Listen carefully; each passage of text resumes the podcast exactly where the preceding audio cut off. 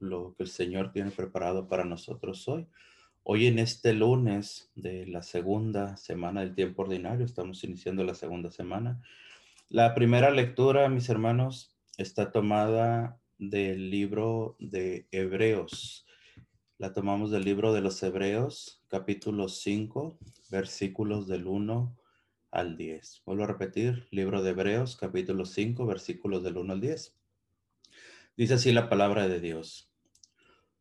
Todo sumo sacerdote es un hombre escogido entre los hombres y está constituido para intervenir en favor de ellos ante Dios, para ofrecer dones y sacrificios por los pecados. Él puede comprender a los ignorantes y extraviados, ya que él mismo está envuelto en debilidades. Por eso, así como debe ofrecer sacrificios por los pecados del pueblo, debe ofrecerlos también por los suyos propios. Nadie puede apropiarse ese honor, sino solo aquel que es llamado por Dios, como lo fue Aarón. De igual manera, Cristo no se confirió a sí mismo la dignidad de sumo sacerdote. Se le entregó quien le había dicho, tú eres mi hijo, yo te he engendrado hoy. O como dice otro pasaje de la escritura, tú eres sacerdote eterno como Melquisedec. Precisamente por eso, durante su vida mortal, ofreció oraciones y súplicas con fuertes voces y lágrimas a aquel que podía librarlo de la muerte y fue escuchado por su piedad. A pesar de que era el Hijo, aprendió a obedecer padeciendo y llegando a su perfección se convirtió en la causa de la salvación eterna para todos los que le obedecen y fue proclamado por Dios sumo sacerdote como Melquisedec. Palabra de Dios, mis hermanos. Esta mañana en el Salmo responsorial, mis hermanos, que está tomado del Salmo 109, nos dice así la palabra de Dios. Tú eres sacerdote para siempre. Está dicho el Señor a mi Señor, siéntate a mi derecha, yo haré de tus contrarios el estrado donde ponga los pies. Tú eres sacerdote para siempre. Extenderá el Señor desde Sión tu cetro poderoso, y tú dominarás al enemigo. Tú eres sacerdote para siempre. Es tuyo el señorío, el día en que naciste en los montes sagrados. Te consagró el Señor antes del alba. Tú eres sacerdote para siempre. Juró el Señor y no ha de retractarse. Tú eres sacerdote para siempre como Melquisedec. Tú eres sacerdote para siempre. Palabra de Dios, mis hermanos. Hoy el Santo Evangelio, mis hermanos, está tomado del libro de Marcos, Evangelio de San Marcos, capítulo 2, versículos del 18 al 22. Dice así la palabra de Dios. En una ocasión en que los discípulos de Juan el Bautista y los fariseos ayunaban, Alguno de ellos se acercó a Jesús y le preguntaron, ¿por qué los discípulos de Juan y los discípulos de los fariseos ayunan y los tuyos no? Jesús les contestó, ¿cómo van a ayunar los invitados a una boda mientras el esposo está con ellos? Mientras está con ellos el esposo, no pueden ayunar pero llegará el día en que el esposo les será quitado y entonces sí ayunarán. Nadie le pone un parche de tela nuevo a un vestido viejo, porque el remiendo encoge y rompe la tela vieja, y se hace peor la rotura. Nadie echa vino nuevo en odres viejos, porque el vino rompe los odres, se perdería el vino y se echarían a perder los odres. A vino nuevo, odres nuevos. Palabra de Dios. Hoy en esta mañana, mis hermanos, por medio del Evangelio, por medio de la lectura, nos muestra primeramente a Jesús como sumo sacerdote. Nos muestra a Jesús como el elegido, nos muestra a Jesús como aquel que Dios envió, mis hermanos, para mostrarnos el camino. Como aquel que el Señor nos envió, mis hermanos, dice la palabra de Dios, ofreciendo dones y sacrificios por los pecados. Jesús fue el mismo el don hacia Dios, fue el mismo el sacrificio hacia Dios. Él mismo se ofreció en su cuerpo y en su sangre para darnos a nosotros la vida que teníamos perdidas. Nos dice San Pablo, mis hermanos, por medio de la primera lectura en el libro de Hebreos. Él está hablando de Jesús. Él puede comprender a los ignorantes y extraviados, ya que él mismo está envuelto en debilidades. Él mismo está envuelto en debilidades, dice, porque Jesús se hizo carne como nosotros, para entendernos, para vivir junto a nosotros y saber, como dice la palabra de Dios, así como debe ofrecer sacrificios por los pecados del pueblo, debe él, hermanos, de, de saber que nosotros estábamos perdidos, que nosotros no teníamos cabida en el reino de Dios por nuestra cerrazón de mente, por nuestros pecados, porque era y somos un pueblo que no quiere seguir a Dios, que no queremos, hermano mío, muchas veces ver las bendiciones que Dios nos da, ver lo mucho que el Señor nos regala, porque siempre estamos viendo lo negativo en vez de ver lo bueno que Dios nos da. Siempre ponemos nuestra mirada en ver los errores en nosotros, en nuestra misma iglesia, en todo lo que hacemos, nuestra mirada, nuestra confianza, la ponemos en la espera de vernos caer, en la espera de vernos fallar, en la espera de saber esperar nuestras caídas. Es por eso, mis hermanos, que hoy en el Evangelio Marcos nos relata claramente lo que sucede entre los discípulos de Juan y los discípulos de los fariseos. Dice la palabra de Dios. En una ocasión en que los discípulos de Juan el Bautista y los fariseos ayunaban, algunos de ellos se acercaron a Jesús y le preguntaron, ¿por qué los discípulos de Juan y los discípulos de los fariseos ayunan y los tuyos no? Ojo.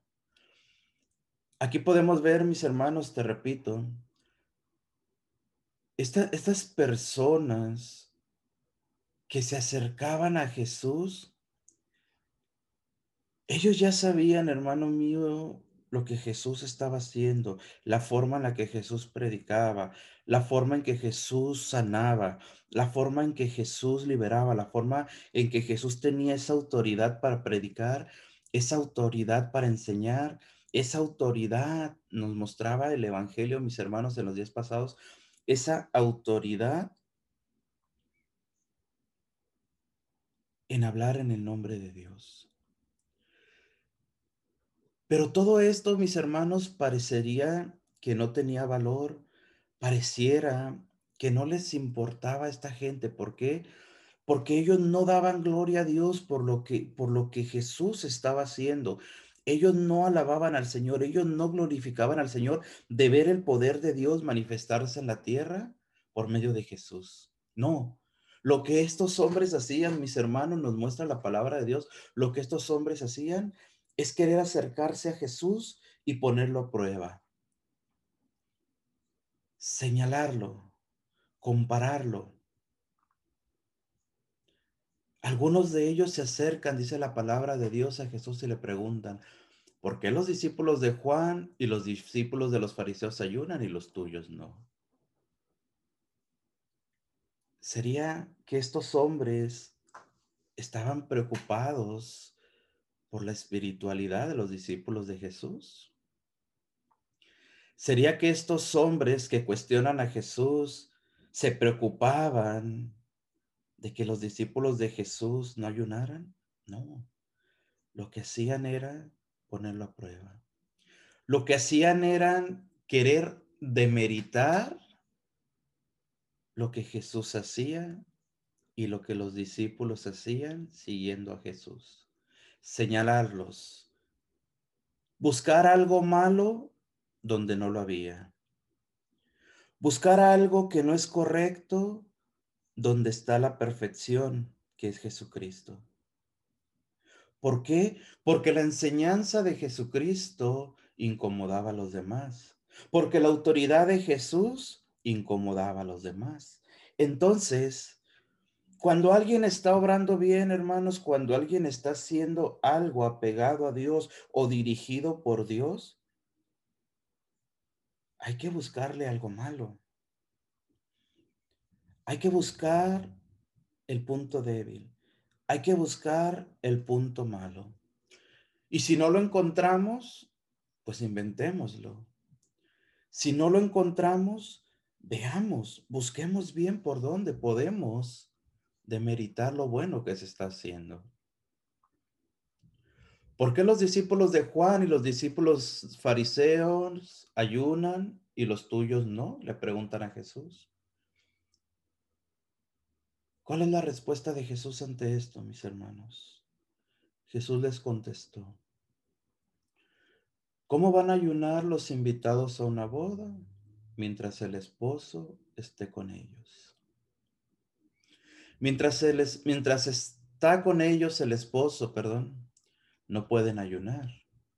Pero llegará el día en que el esposo les será quitado y entonces sí ayunarán. Jesús está hablando aquí, mis hermanos, de lo que le esperaba, de lo que Jesús sabía, de lo que Jesús vino a hacer, del sacrificio que Jesús iba a hacer.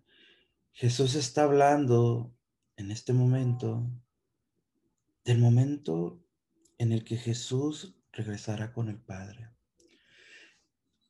Y lo que Jesús está haciendo aquí nos habla su palabra, mis hermanos, nos habla Marcos, preparando a los discípulos, enseñándolos, guiándolos, preparándolos para lo que va a venir. Es por eso que Jesús les dice claramente, ¿cómo van a ayunar los invitados a una boda mientras el esposo está con ellos?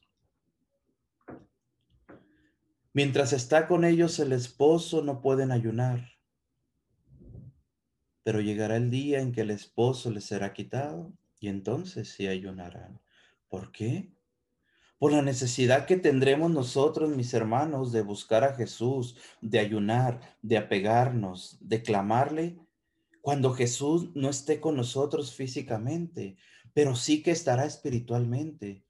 Porque el Señor dijo claramente, yo estoy con ustedes hasta el fin de los tiempos. Entonces tenemos que entender esto claramente, mis hermanos, que el Señor nunca nos ha dejado solos ni nos dejará. Pero el Señor ha venido a cambiar, ha venido a renovar.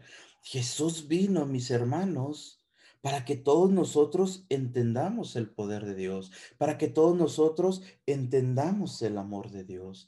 Es por eso que claramente, mis hermanos, Jesús sigue diciéndole a aquellos hombres que lo cuestionaron, aquellos hombres que le preguntaron, aquellos hombres, te repito, que quisieron demeritar la obra de Dios, el misterio, el ministerio de Dios y la forma de actuar de los discípulos.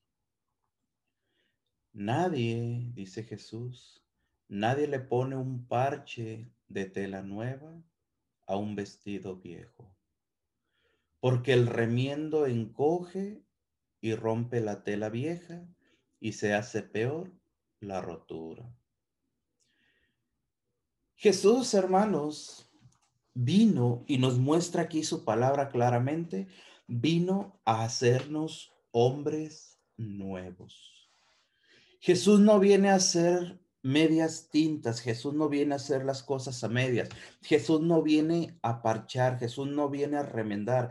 Jesús no vino, mis hermanos, a simple y sencillamente dejarnos la vida como la llevamos y decirnos que todo está bien y que tomemos una alternativa y que tomemos algo fácil, que tomemos algo sencillo. No.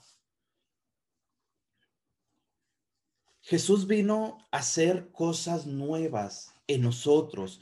Jesús vino a cambiarnos, Jesús vino a renovarnos, Jesús vino a cambiar en nosotros nuestra forma de pensar, nuestra forma de vivir, nuestra forma de actuar, nuestra forma de comportarnos. Y claramente nos dice el Señor, deja de mirar a los demás, deja de mirar lo que los demás hacen, deja de cuestionar a los demás y concéntrate en ti.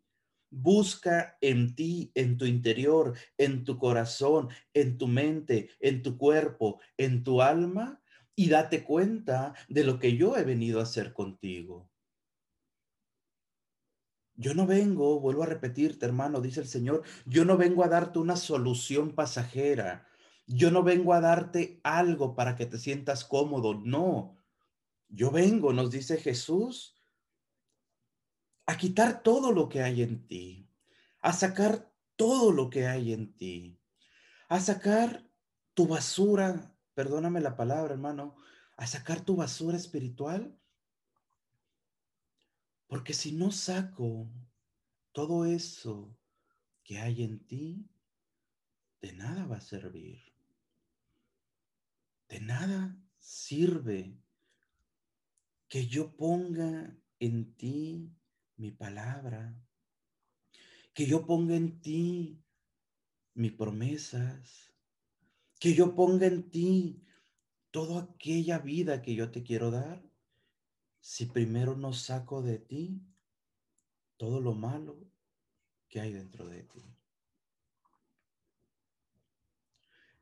Nadie echa vino nuevo en odres viejos, porque el vino rompe los odres y se perdería el vino y se echarían a perder los odres.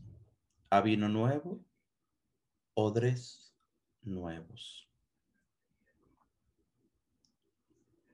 Nadie echa vino nuevo en odres viejos, porque el vino rompe los odres. Ese vino del que nos habla el Evangelio, mis hermanos, es el vino del amor, es el vino de la bendición, es el vino de la vida nueva que Jesús nos da, mis hermanos. El vino rompe los odres. Entonces, cuando nosotros no queremos cambiar, cuando nosotros no queremos recibir lo nuevo que el Señor nos da. Nuestro corazón no puede, hermano mío, sostenerlo ni detenerlo. Nuestro corazón no lo soporta.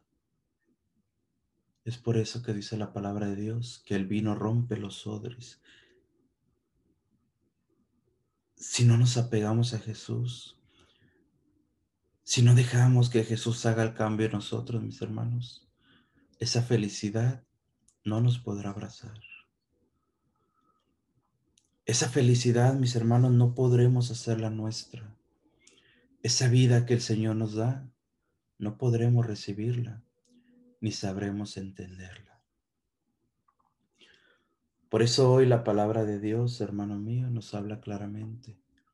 El Señor viene a hacer nuevas las cosas. El Señor viene a cambiar en nosotros todo nuestro ser y a darnos esa vida nueva, a darnos esa vida de paz, de alegría y de amor. A vino nuevo, odres nuevos. En pocas palabras, para que tú puedas recibir el vino nuevo, la alegría, la sanación, la paz, te repito, que el Señor quiere darte, primero debes de tener un corazón abierto, sincero y alegre, y recibiendo la presencia de nuestro Señor. Ahora sí podrá vertir en ti ese vino nuevo y que tú recibas el amor, la paz y la alegría de Jesucristo, mis hermanos. Gracias, Padre. Gracias, bendito Jesús, por todo lo que nos das, por todo lo que nos muestras, por tu poder, por tu gracia y por tu amor. Gracias, Señor. Sellamos hoy en esta mañana esta reflexión del Evangelio, mis hermanos, esta reflexión de las lecturas que hemos leído hoy, el Evangelio, tomado del Evangelio de San Marcos. Así que te invito a meditar en esto, mis hermanos, y que juntos encontremos la paz y la alegría que Jesucristo nos da. Sepamos recibir el vino que el Señor nos da, mis hermanos, y que sepamos atesorarlo en nuestro corazón y que se quede siempre en nosotros. Démosle gracias al Señor, mis hermanos, en el nombre del Padre, del Hijo y del Espíritu Santo. Amén.